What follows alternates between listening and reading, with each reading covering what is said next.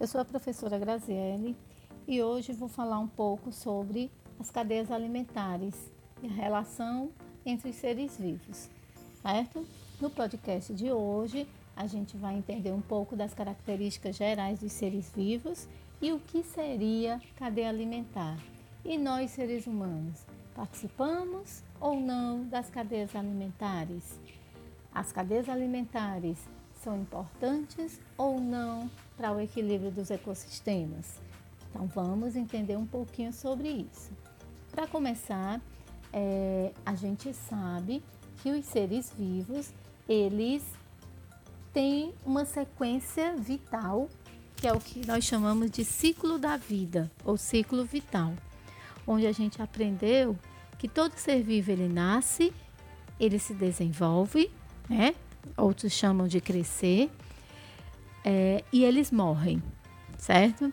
Então a gente costuma usar essas três etapas como etapas do ciclo de vida certo? Só que entre essas etapas existe uma quarta etapa que seria a reprodução, ok? Então assim, então quando se fala em ciclo vital, na verdade, a gente não considera apenas três etapas, a gente considera quatro etapas. Quais seriam elas? Nascer, crescer ou desenvolver, reproduzir e morrer. Então, assim, etapas do ciclo vital são quatro: nascimento, desenvolvimento, reprodução e morte. Em ambientes naturais, os animais buscam por alimentos todos os dias. Após o acasalamento, geram seus descendentes, que nascem depois do tempo de desenvolvimento e ficam aos cuidados dos pais, enquanto não conseguem sobreviver sozinhos.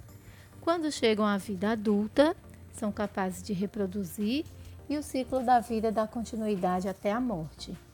Ah, então, é isso que acontece entre os seres vivos. Para que eles possam se desenvolver, os seres vivos precisam de energia. E de onde é que eles vão buscar, vão retirar essa energia? Eles retiram essa, essa energia dos seus alimentos. A alimentação fornece a energia necessária para a sobrevivência e o desenvolvimento dos animais.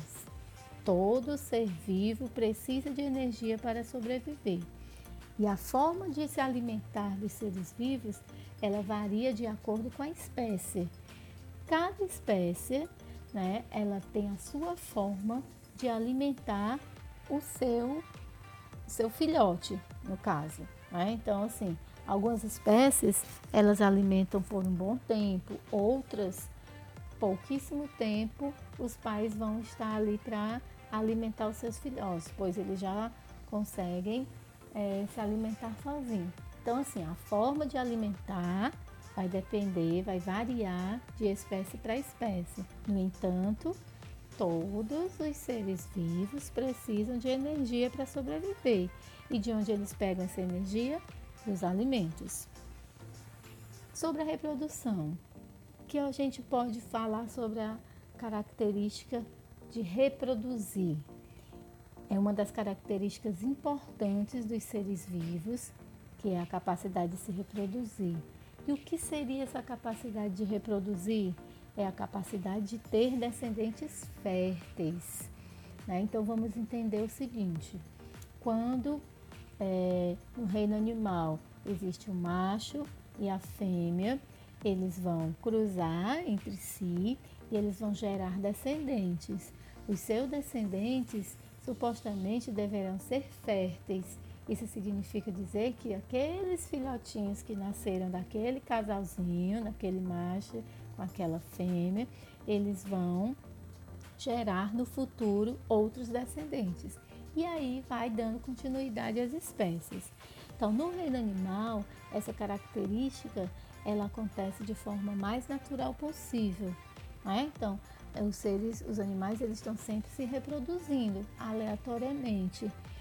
Na espécie humana, como nós, seres humanos, somos seres pensantes, o homem né, o ser humano, ele tem a capacidade de decidir se quer ou não dar continuidade, ou seja, gerar descendentes, certo? Então, o ser humano, apesar de pertencer ao reino animal, eles têm a capacidade de reproduzir, porém, eles podem optar por não reproduzirem, certo?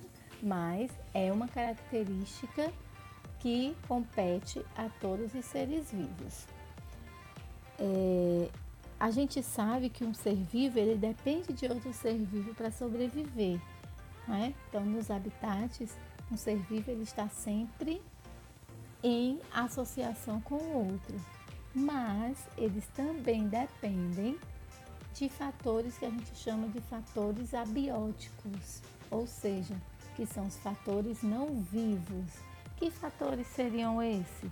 A luz, o ar, a água, o solo e a temperatura. Então, esses fatores não vivos, eles também vão estar em associação com os seres vivos. Então, significa dizer que os seres vivos não dependem apenas uns dos outros. Eles dependem sim uns dos outros, mas também dependem dos fatores não vivos. Como é que os seres vivos vão interagir uns com os outros? Isso é muito variável, é muito relativo. Eles podem interagir quando eles estão precisando se alimentar, é, embora um é, se utilize do outro para se alimentar, né? um vai servir de alimento para o outro, mas isso é uma relação de interação, certo? É, quando são seres da mesma espécie, eles interagem é, é para poder procriar, né? existe a interação. Existe interação entre seres que não são da mesma espécie, mas que eles têm presas em comum, né? então eles precisam competir pelaquela presa. Então, o fato de um ser vivo estar num ecossistema, estar num habitat ali com outros seres, né? um ser vivo com outro, uma espécie com outra, ali já é interação. Não importa se essa interação é positiva ou negativa, certo? Quando a relação é positiva, é quando eles interagem no mesmo ambiente em que nenhum vai sair prejudicado. Quando aquela é negativa, quando um é o predador e a outra é a presa. É uma relação? É, mas é uma relação negativa. O predador, ele sai lucrando com relação à presa, ok? É, uma outra característica é que existem semelhanças e diferenças entre os ambientes. Né? É, isso é uma característica geral dos seres vivos. E aí ela diz que todos os ambientes apresentam seres vivos que se relacionam entre si e que dependem dos fatores não vivos, como eu já citei, a luz, o ar, a água, o solo, as rochas. Mas os seres vivos estão adaptados a um ambiente no qual são naturalmente encontrados. Né? Então, eles estão adaptados ao seu ambiente natural. Se eles são tiradas daquele ambiente natural, então ele vai precisar passar por uma outra característica que seria a adaptação. E aonde é que entra a cadeia alimentar nisso tudo? Né? O que é a cadeia alimentar? É uma sequência de alimentos dos seres vivos. E aí a gente sabe que na natureza, um ser vivo, ele sempre serve de alimento para o outro. Então isso é a cadeia alimentar, é essa sequência linear, né, uma sequência em que um ser vivo ele vai servir de alimento para o outro. E numa cadeia alimentar, a gente encontra o que nós chamamos de níveis, que são os níveis tróficos. Encontramos os produtores e os consumidores. O produtor é aquele que produz o seu próprio alimento. O consumidor é aquele que não produz seu próprio alimento, ele vai precisar se alimentar. Então, o que é importante vocês saberem que toda cadeia alimentar ela tem início com um produtor. E esse produtor, na maioria das vezes, ele é representado pelas plantas. Por que na maioria das vezes? Porque se a gente estiver falando de uma cadeia alimentar aquática, por exemplo, ela pode estar representada com, pelos produtores que são, seriam no caso as algas certo? Então, é, produtor são aqueles que produzem seu próprio alimento, são representados pelas plantas.